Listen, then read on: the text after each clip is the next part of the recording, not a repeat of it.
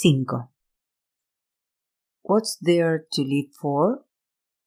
¿Para qué hay que vivir? Elaine recordaría esas últimas tres semanas en Bogotá y en compañía de Ricardo Laverde como se recuerdan los días de la infancia. Una niebla de imágenes distorsionadas por las emociones, una mezcla promiscua de fechas cardinales sin una cronología bien establecida. La vuelta a la rutina de las clases en el CEUCA. Faltaban ya muy pocas, cuestión de afinar ciertos conocimientos o quizás de justificar ciertas burocracias, quedaba rota por el desorden de sus encuentros con Ricardo que perfectamente podía esperarla detrás de un eucalipto cuando ella llegaba a casa o meterle una nota en el cuaderno y citarla en un café de mala muerte de las 17 con octava. Elaine asistía invariablemente a las citas y en la relativa soledad de los cafés del centro los dos se lanzaban miradas más o menos lascivas y luego se metían en un cine para sentarse en la última fila y tocarse por debajo de un abrigo largo y negro que había sido del abuelo el héroe aviador de la guerra con el Perú. De puertas para adentro, en la casa estrecha del barrio de Chapinero, en el territorio de don Julio y la señora Gloria, siguieron adelante con aquella ficción en que él era el hijo de la familia de acogida y ella la inocente aprendiz de turno. Siguieron también, por supuesto, con las visitas nocturnas del hijo a la aprendiz, con los nocturnos orgasmos silenciosos. Así comenzaron a llevar una vida doble, una vida de amantes clandestinos que no despertó las sospechas de nadie. Una vida en la que Ricardo Laverde era Dustin Hoffman en el graduado y la señorita Fritz era la señora Robinson, y a la vez su hija que también se llamaba Elaine. Eso debía significar algo. ¿No era demasiada coincidencia? Durante esos pocos días bogotanos, Elaine y Ricardo protestaron cuantas veces fueron convocados contra la guerra de Vietnam y al mismo tiempo asistían juntos y como pareja a fiestas organizadas por la colonia norteamericana en Bogotá, eventos sociales que parecían montados deliberadamente para que los voluntarios pudieran volver a hablar en su lengua, preguntar de viva voz qué habían hecho los Mets o los Vikings o sacar una guitarra y cantar a coro y alrededor de una chimenea y pasándose al mismo tiempo un joint que se acababa en dos vueltas, la canción de Frank Zappa. What's there to live for? Who needs a Peace Corps? ¿Para qué hay que vivir? ¿Quién necesita los cuerpos de paz? Las tres semanas terminaron el primero de noviembre cuando a las ocho y media de la mañana una nueva camada de aprendices juraron lealtad a los estatutos de los cuerpos de paz, tras otras promesas y una declaración de vagas intenciones, y recibieron su nombramiento oficial como voluntarios. Era una mañana lluviosa y fría, y Ricardo se había puesto una chaqueta de cuero que al contacto con la lluvia había comenzado a desprender un olor intenso. Estaban todos, escribió Elaine a sus abuelos. Entre los graduados estaban Dale Cartwright, y la hija de los Wallace, la mayor, ustedes se acuerdan. Entre el público asistente la esposa del embajador y un señor alto y encorbatado que, me parece haber entendido, es un demócrata importante en Boston. Elaine mencionaba también al subdirector de los cuerpos de paz de Colombia, sus gafas a la Kissinger y su corbata tejida, a las directivas del CEUCA e incluso a un funcionario aburrido de la alcaldía pero en ningún punto de la carta aparecía Ricardo Laverde. Lo cual, visto con la distancia de los años, no dejaba de ser irónico, pues esa misma noche, con el pretexto de felicitarla y al mismo tiempo de despedirla en nombre de toda la familia Laverde, Ricardo la invitó a comer al restaurante El Gato Negro y a la luz de las velas mal hechas que parecían a punto de caerse sobre los platos de comida, aprovechando el silencio que se hizo cuando el trío de cuerdas terminó de cantar Pueblito Viejo, se arrodilló en medio del comedor por el que pasaban los meseros de corbatín y con más frases de las necesarias le pidió que se casara con él. Como una ráfaga, Elaine se acordó de sus abuelos.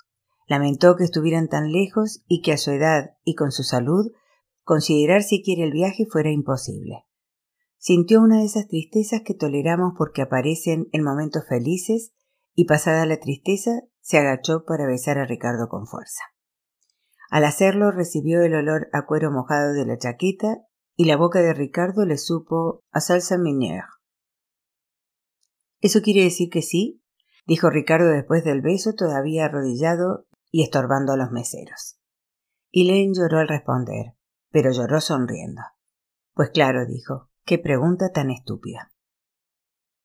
De manera que Elaine tuvo que postergar quince días su partida a la Dorada y en ese tiempo cruelmente corto organizó con la ayuda de su futura suegra y después de convencerla de que no, no estaba embarazada, un matrimonio pequeño y casi clandestino en la iglesia de San Francisco. A Elaine le había gustado la iglesia desde el comienzo de su vida en Bogotá. Le había gustado sus gruesas paredes de piedra húmeda y le gustaba también entrar por la puerta de la calle y volver a salir por la carrera. Ese choque violento de la luz con la oscuridad y del ruido con el silencio. El día antes del matrimonio, Elaine se dio un paseo por el centro, una misión de reconocimiento, diría Ricardo. Al cruzar el umbral de la iglesia, pensó en el silencio y el ruido, y la oscuridad y la luz, y sus ojos se fijaron en el altar iluminado. El lugar le resultó familiar ese día, no con la simple familiaridad de quien lo había visto antes, sino de una manera más profunda o más íntima, como si hubiera leído su descripción en alguna novela. Se fijó en las llamas tímidas de velas y cirios, en las lámparas débiles y amarillas sujetas como teas a las columnas. La luz de los vitrales iluminaba a dos mendigos que dormían, las piernas cruzadas, las manos juntas sobre el vientre como las tumbas de mármol de un papa. A la derecha un Cristo de tamaño natural en cuatro patas, igual que si gateara. El día, que entraba con toda su fuerza por la otra puerta, le golpeaba la cara, y bajo la luz brillaban las espinas de la corona y las gotas de color verde esmeralda que el Cristo lloraba o transpiraba. Elaine siguió adelante, Caminó hacia el altar empotrado en el fondo por el corredor izquierdo y entonces vio la jaula.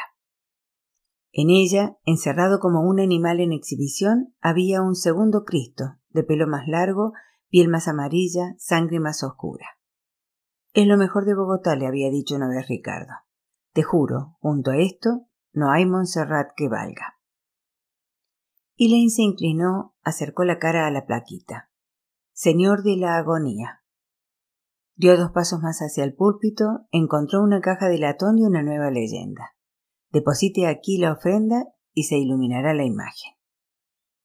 Se metió la mano al bolsillo, encontró una moneda y la levantó con dos dedos, como una hostia para que le diera la luz. Era un peso, el sello oscuro como si hubieran pasado la moneda por el fuego. La metió en la ranura y el Cristo cobró vida bajo el breve chorro de los reflectores y Elaine sintió, o más bien supo, que iba a ser feliz toda la vida. Luego vino la recepción que Elaine atravesó entre brumas como si todo le ocurriera a alguien más. La familia La Verde la organizó en su casa. Doña Gloria le explicó a Elaine que había sido imposible, con tan poca anticipación, alquilar el salón de un club social o algún otro lugar más decente, pero Ricardo, que presenció la laboriosa explicación asintiendo y en silencio, esperó a que su madre se hubiera ido para decirle a Elaine la verdad. Están jodidos de plata, dijo. Los Laverde tienen la vida empeñada.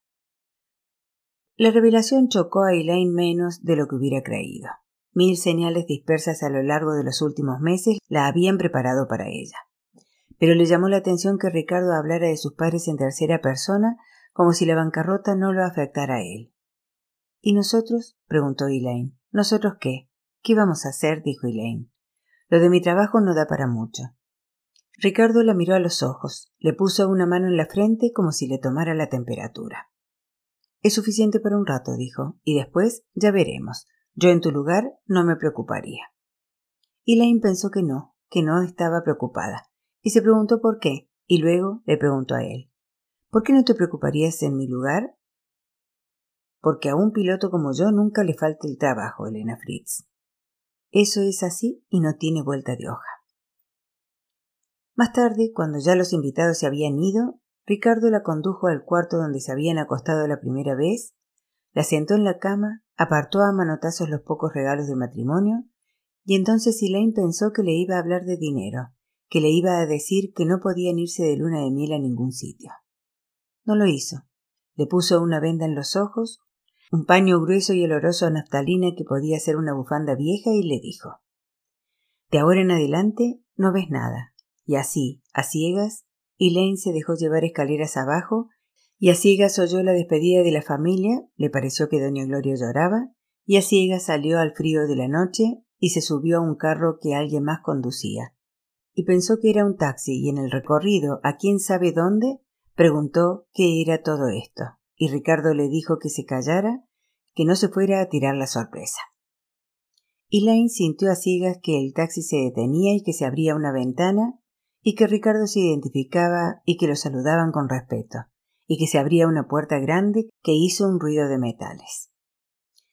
Al bajarse del taxi, segundos después, sintió en los pies una superficie rugosa y un soplo de aire frío la despeinó. Hay unas escaleras, dijo Ricardo. A ver, despacio, no te vayas a caer.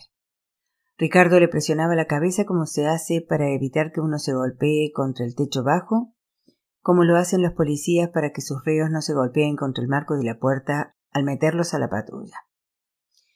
Len se dejó llevar su mano tocó un material novedoso que pronto se transformó en un asiento y sintió algo rígido contra una rodilla. Y al sentarse, una imagen se figuró en su cabeza, la primera idea clara de dónde estaba y de lo que iba a suceder enseguida. Y lo confirmó cuando Ricardo comenzó a hablar con la torre de control y la avioneta comenzó a carretear.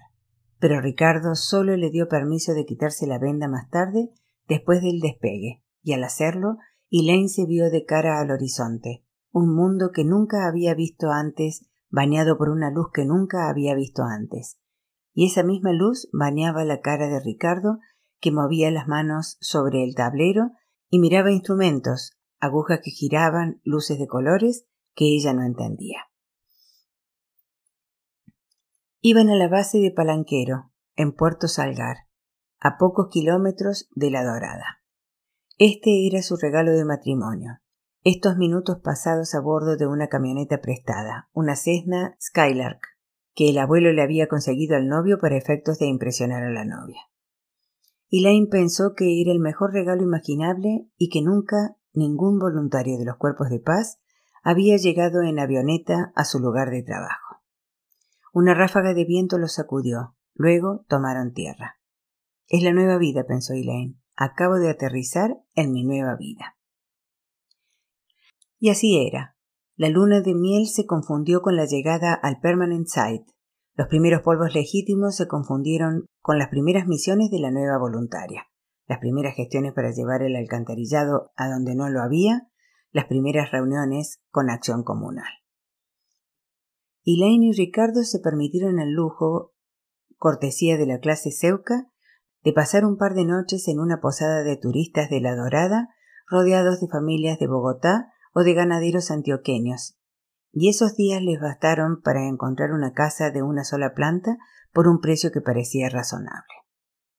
La casa, una clara mejoría ahora que eran matrimonio con respecto a la piecita de Caparrapí, era rosada como un salmón y tenía un patio de tierra de nueve metros cuadrados que nadie había cuidado en mucho tiempo y que Elaine se puso de inmediato a recuperar.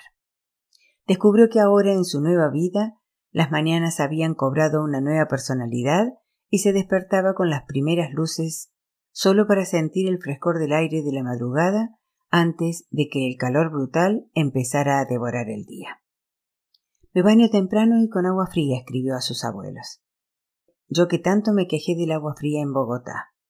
Lo que uno usa para bañarse se llama totuma. Les mando una foto. Durante los primeros días se proveyó de algo que se revelaría esencial, un caballo para ir a los pueblos vecinos. Se llamaba Tapahueco, pero el nombre le costó tanto trabajo a Elaine que acabó cambiándolo por Truman. Y tenía tres marchas, un paso lento, un trote y un galope de carreras. Por cincuenta pesos al mes, escribió Elaine, un campesino me lo cuida y me lo alimenta y me lo trae todos los días a las ocho de la mañana.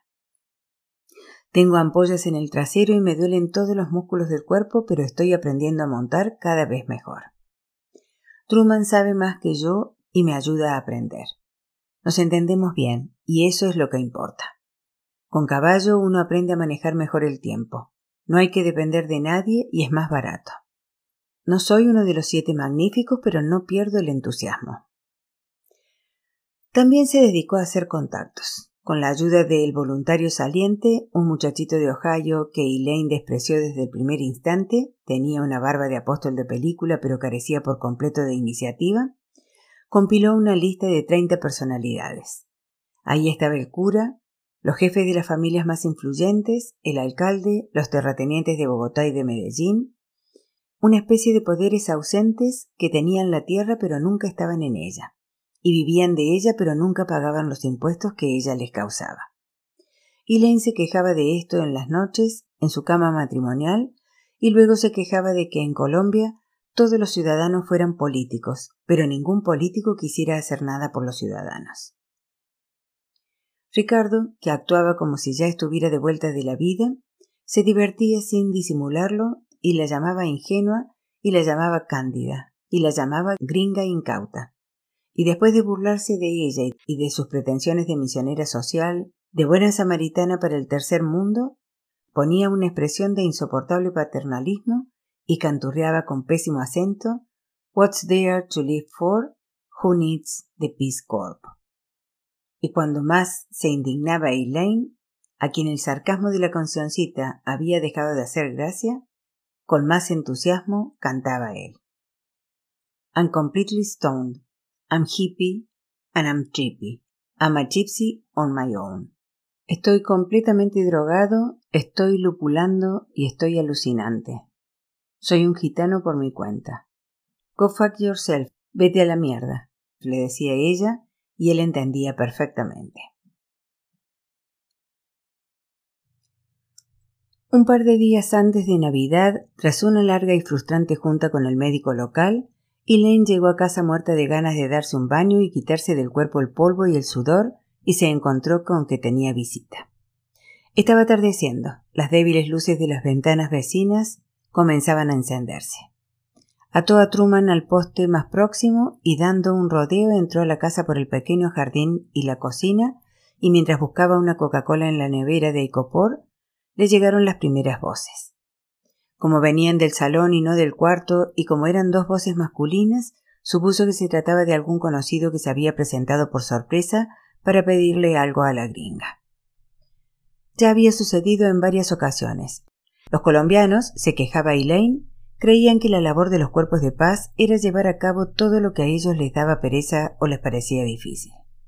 Es la mentalidad de la colonia, solía decirle a Ricardo cuando hablaban del tema. Tantos años acostumbrados a que otro les haga las cosas no se borran así. De repente, la idea de saludar a una de esas personas, la idea de tener que cruzar una serie de banalidades y preguntar por la familia y los niños, y sacar el ron o la cerveza porque uno nunca sabía en qué momento del futuro esta persona podría ser útil y porque en Colombia las cosas no se hacían por trabajo sino por amistad real o fingida, le produjo un cansancio infinito. Pero entonces oyó un acento en una de las voces, un vago timbre le resultó familiar y al asomarse todavía sin ser vista reconoció primero a Mike Barbieri y enseguida, casi de manera automática, a Carlos el hombre del labio leporino que tanto le había ayudado en Caparrapí. Entonces los hombres debieron de oírla o sentir su presencia porque los tres giraron la cabeza al mismo tiempo. Ah, por fin, dijo Ricardo. Ven, ven, no te quedes ahí parada. Esta gente vino para verte a ti. Mucho tiempo después, recordando ese día, a Elaine no dejaría de maravillarla la certeza con que supo, sin ninguna prueba ni razón para sospechar, que Ricardo le había mentido. No, no la habían venido a ver a ella, y Lane lo supo en el instante mismo en que las palabras fueron pronunciadas. Fue un escalofrío, una incomodidad al estrechar la mano de Carlos sin que Carlos la mirara a los ojos, una cierta ansiedad o desconfianza al saludar en español a Mike Barbieri, al preguntarle cómo estaba, cómo le iban las cosas, por qué no había asistido a la última reunión departamental. Ricardo estaba sentado en una mecedora de mimbre que había conseguido a buen precio en el mercado de artesanías. Los dos invitados en bancas de madera.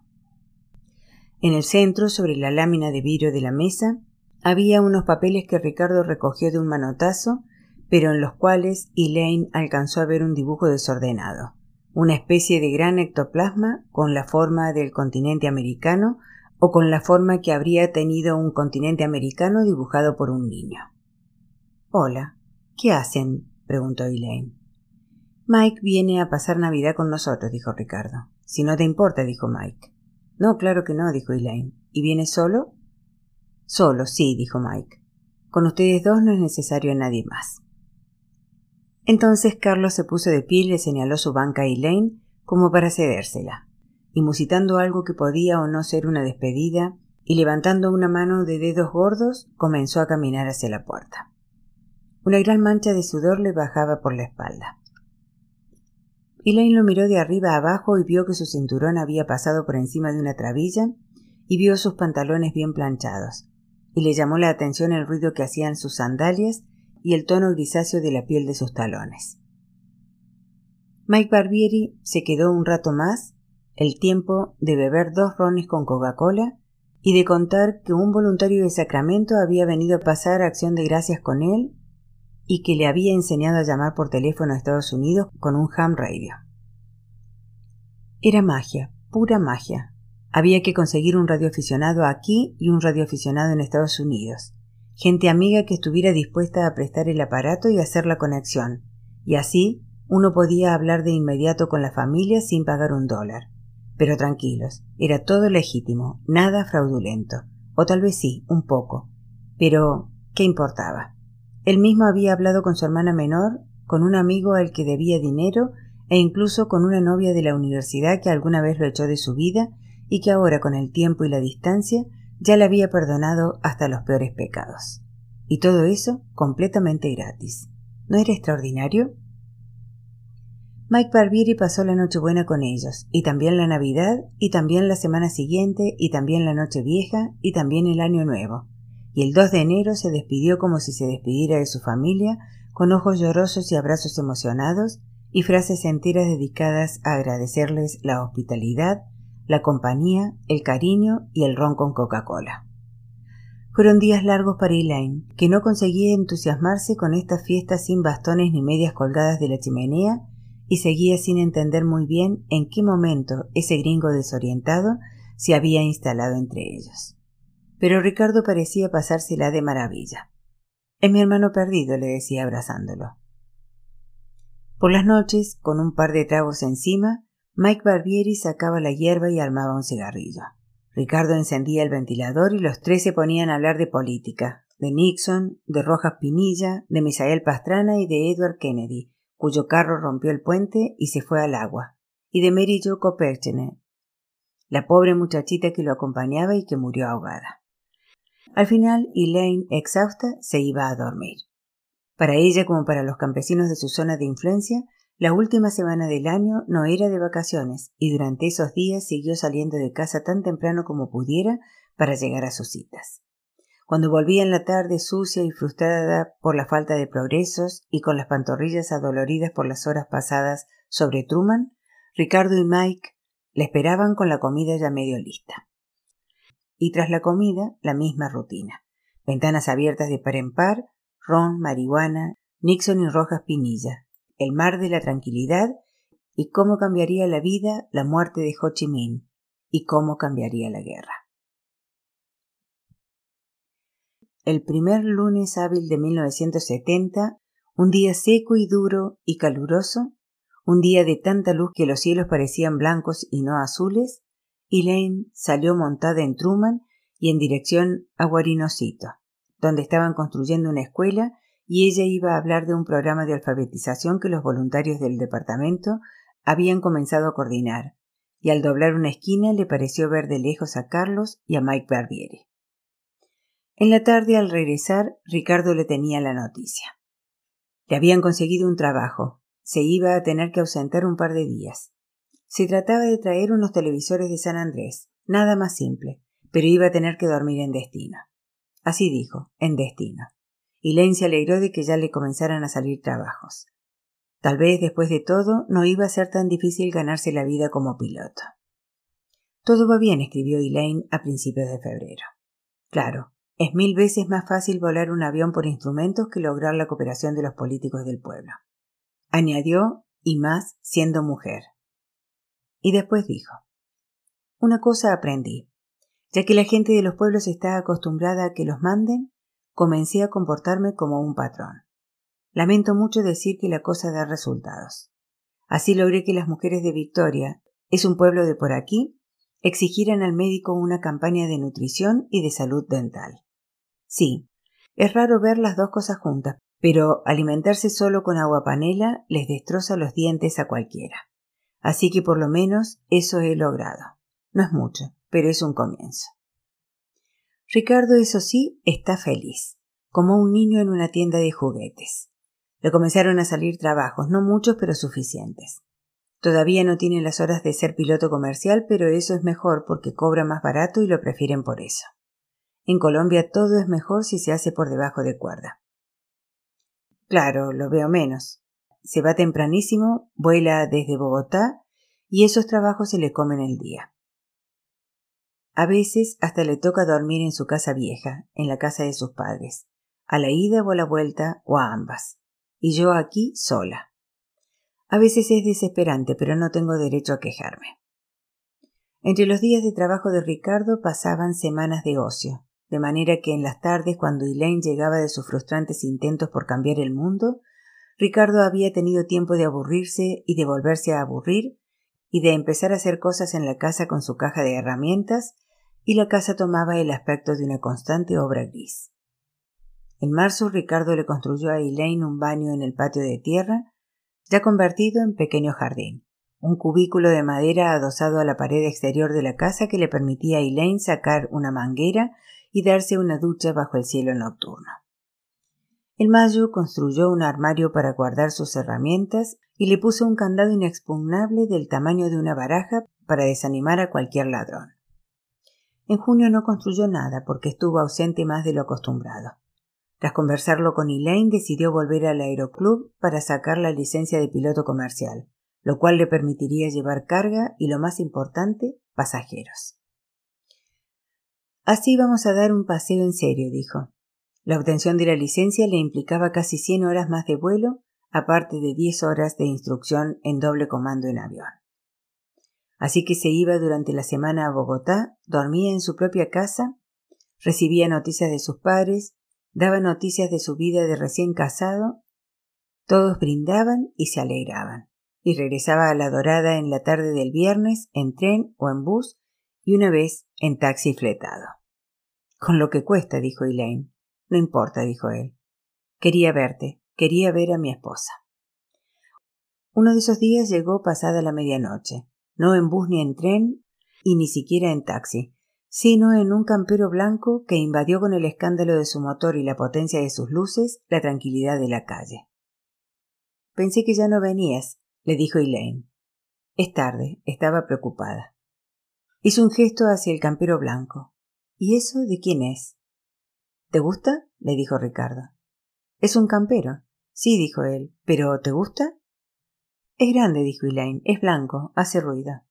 Pues es tuyo, dijo Ricardo. Feliz Navidad. Estamos en junio. No, ya es diciembre. No se nota porque el clima es el mismo. Ya tendrías que saber, tú que te la das de colombiana.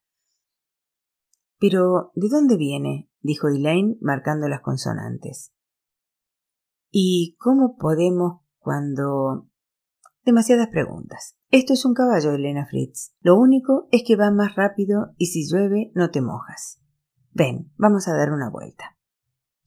Era un Nissan Patrol modelo 68, según supo Elaine, y el color oficial no era blanco, mucha atención, sino marfil. Pero estas informaciones le interesaron menos que las dos puertas traseras y el compartimiento de pasajeros, un espacio tan amplio que una colchoneta se hubiera podido poner en el suelo. Salvo que eso no hubiera sido necesario porque el campero tenía dos bancas plegables de cojinería beige en la que podía acostarse un niño sin incomodidad alguna. El asiento delantero era una especie de gran sofá y allí se acomodó Elaine y vio la palanca de cambios larga y delgada que salía del suelo y su perilla negra con las tres velocidades marcadas y vio el tablero blanco y pensó que no era blanco sino marfil y vio el timón negro que ahora Ricardo comenzaba a mover y se agarró a una barandilla que encontró sobre la guantera. El Nissan empezó a moverse por las calles de la Dorada y pronto salió a la carretera. Ricardo dobló en dirección a Medellín. Las cosas me están yendo bien, dijo entonces. El Nissan dejó atrás las luces del pueblo y se hundió en la noche negra. Bajo las luces nacían los árboles frondosos de la vereda, un perro de ojos brillantes que pasaba asustado, un charco de agua sucia que soltaba un destello. La noche era húmeda y Ricardo abrió las rendijas de la ventilación y un soplo de aire cálido entró en la cabina. Las cosas me están yendo bien, repitió. Elaine lo veía de perfil, veía la expresión intensa de su cara en la penumbra. Ricardo trataba al mismo tiempo de mirarla a ella y de no perder el control sobre un camino lleno de sorpresas. Podía ver otros animales distraídos, hundimientos de la calzada que más parecían pequeños cráteres, algún borracho en bicicleta. Las cosas me están yendo bien, dijo Ricardo por tercera vez. Y justo cuando Elaine estaba pensando ¿me quiere decir algo?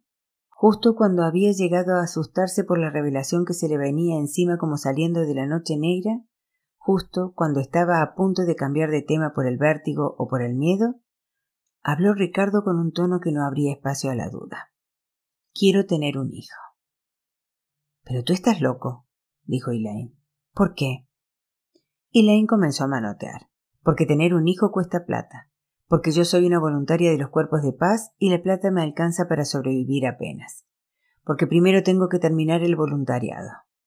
Voluntariado. La palabra le costó un trabajo horrible a su lengua, como una carretera llena de curvas, y por un momento pensó que se había equivocado. A mí me gusta esto, dijo entonces. Me gusta lo que hago. Pues sigue haciéndolo, dijo Ricardo. Después. ¿Y dónde vamos a vivir? No podemos tener un hijo en esta casa. Pues nos cambiamos. ¿Pero con qué plata? dijo Elaine, y en su voz hubo algo parecido a la irritación.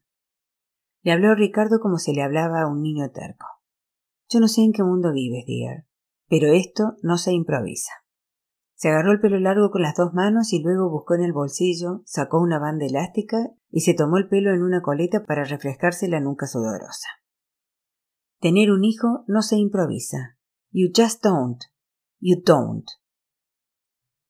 Ricardo no respondió. Un silencio denso se hizo en la cabina.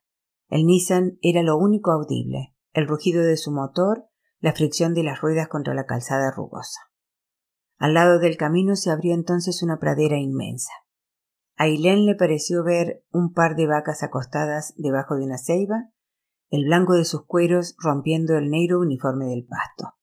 Al fondo, sobre una bruma baja, se recortaban los farallones.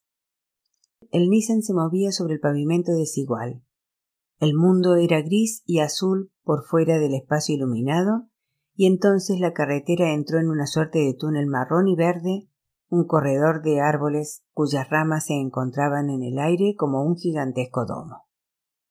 Y Len recordaría siempre aquella imagen, la vegetación tropical rodeándolo por completo y ocultando el cielo, porque fue en ese momento que Ricardo le contó, esta vez con los ojos fijos en la carretera, sin mirar a Elaine para nada, más bien evitando su mirada, de los negocios que estaba haciendo con Mike Barbieri, del futuro que tenía en esos negocios y de los planes que esos negocios le habían permitido hacer.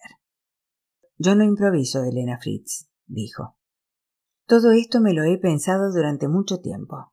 Todo está planeado hasta el último detalle. Otra cosa es que tú no te hayas enterado hasta ahora de los planes. Y eso es, bueno, porque todavía no te tocaba. Ahora ya te toca. Te voy a explicar todo. Y luego me vas a decir si podemos tener un hijo o no. ¿Trato hecho? Sí, dijo Elaine. Trato hecho. Bueno, entonces déjame que te cuente lo que está pasando con la marihuana. Y le contó. Le contó del cierre el año anterior de la frontera mexicana, Nixon buscando liberar a Estados Unidos de la invasión de la hierba. Le contó de los distribuidores cuyo negocio había quedado entorpecido, cientos de intermediarios cuyos clientes no daban espera y que comenzaron entonces a mirar hacia otros lados. Le habló de Jamaica, una de las alternativas más a mano que tenían los consumidores pero sobre todo de la Sierra Nevada, del departamento de La Guajira, del Valle del Magdalena. Le contó de la gente que había venido en cuestión de unos cuantos meses, desde San Francisco, desde Miami, desde Boston, buscando socios idóneos para un negocio de rentabilidad asegurada, y tuvieron suerte, encontraron a Mike Barbieri.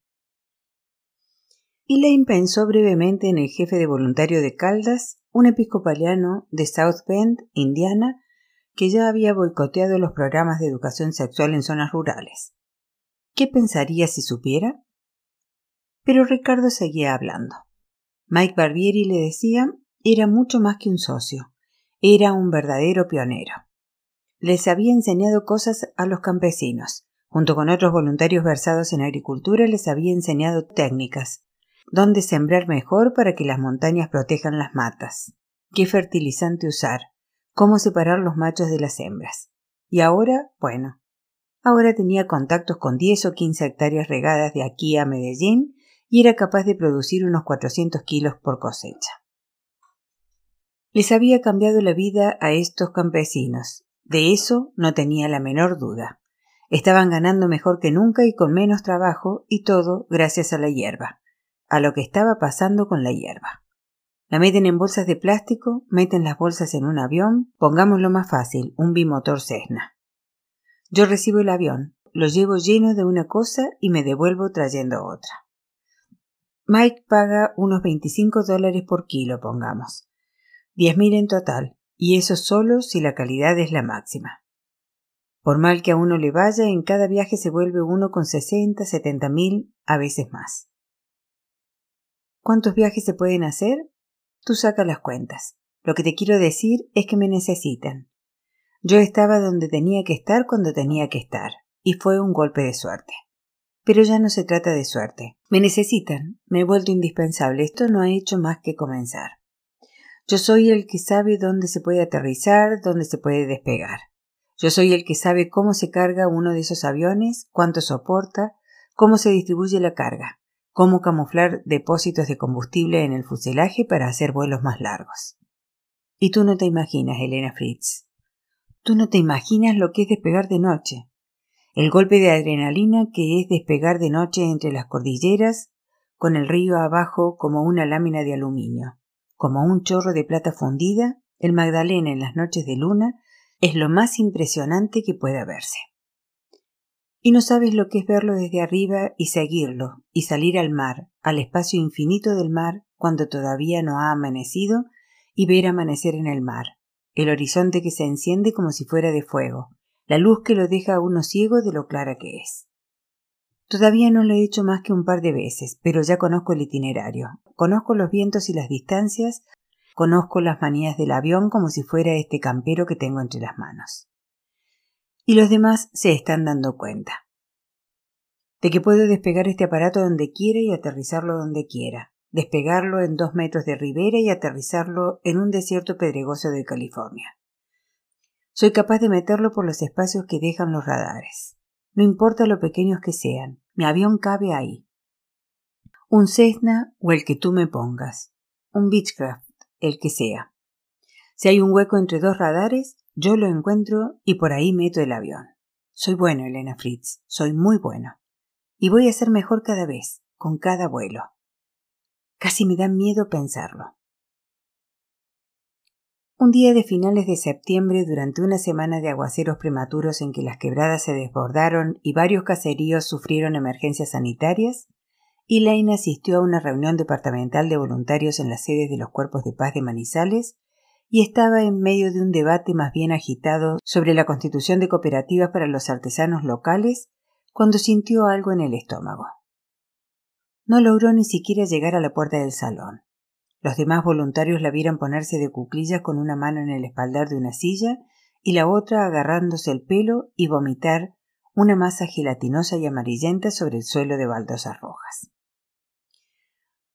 Sus colegas trataron de llevarla a un médico, pero ella se resistió con éxito. No tengo nada, cosa de mujeres, déjenme en paz. Y unas horas más tarde estaba entrando de incógnito en el cuarto 225 del Hotel Escorial y llamando a Ricardo para que viniera a recogerla porque no se sentía capaz de subirse a un bus intermunicipal. Mientras lo esperaba, salió a dar una vuelta por los alrededores de la catedral y acabó sentándose en una banca de la plaza de Bolívar y viendo pasar a los niños de uniforme, a los viejos de ruana, a los vendedores con sus carritos. Un muchacho joven, con un cajón debajo del brazo, se le acercó para ofrecerle una embetunada, y ella asintió sin palabras para no delatarse con su acento. Barrió la plaza con la mirada y se preguntó cuánta gente diría al mirarla que era gringa. ¿Cuánta diría que llevaba apenas más de un año en Colombia? ¿Cuánta diría que se había casado con un colombiano? ¿Cuánta diría que estaba embarazada? Después, con los zapatos de charol brillando tanto que el cielo manizalita se reflejaba en la puntera, volvió al hotel, escribió una carta en papelería membretada y se recostó para pensar en nombres. Ninguno se le ocurrió. Antes de darse cuenta se había quedado dormida. Nunca se había sentido tan cansada como esa tarde. Cuando despertó, Ricardo estaba a su lado, dormido y desnudo. No lo había sentido llegar. Eran las tres de la madrugada. ¿Qué tipo de porteros o vigilantes tenían estos hoteles? ¿Con qué derecho habían dejado entrar a un extraño sin avisarle? ¿De qué manera había probado Ricardo que esa mujer era su esposa, que él tenía derecho a ocupar su cama? Elaine se puso de pie con la mirada fija en un punto de la pared para no marearse. Se asomó por la ventana, vio una esquina de la plaza desierta, se llevó una mano al vientre y lloró con un llanto callado. Pensó que lo primero que haría al llegar a la dorada sería buscar una caja de acogida para Truman, porque montar a caballo estaría prohibido durante los meses siguientes, tal vez durante un año entero. Sí, eso sería lo primero y lo segundo sería ponerse a buscar otra casa, una casa para la familia. Se preguntó si debía avisar a su jefe de voluntarios o incluso llamar a Bogotá. Decidió que no era necesario, que trabajaría hasta que su cuerpo se lo permitiera y luego las circunstancias dictarían su curso.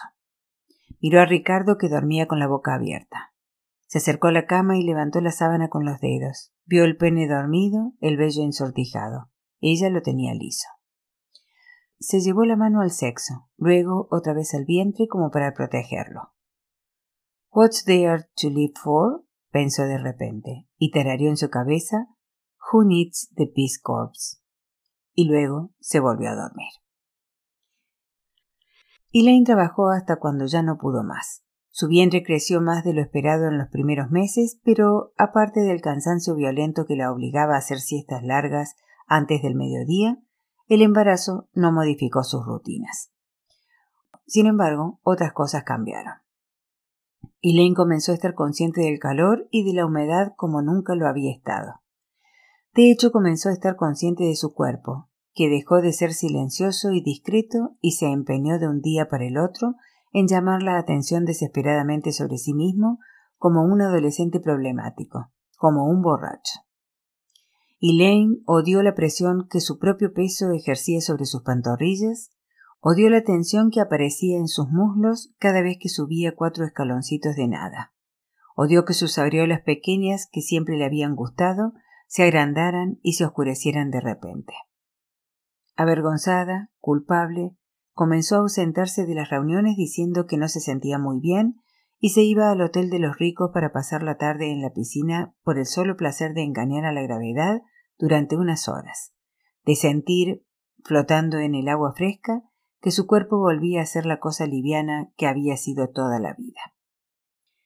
Ricardo se dedicó a ella. Solo hizo un viaje durante todo el embarazo, pero debió de ser un cargamento grande porque regresó con un maletín de tenista, cuero sintético de color azul oscuro, cremallera dorada, una pantera blanca saltando desde abajo repleto de fajos de dólares tan limpios y luminosos que parecían de mentiras, papeles impresos que fueran parte de un juego de mesa.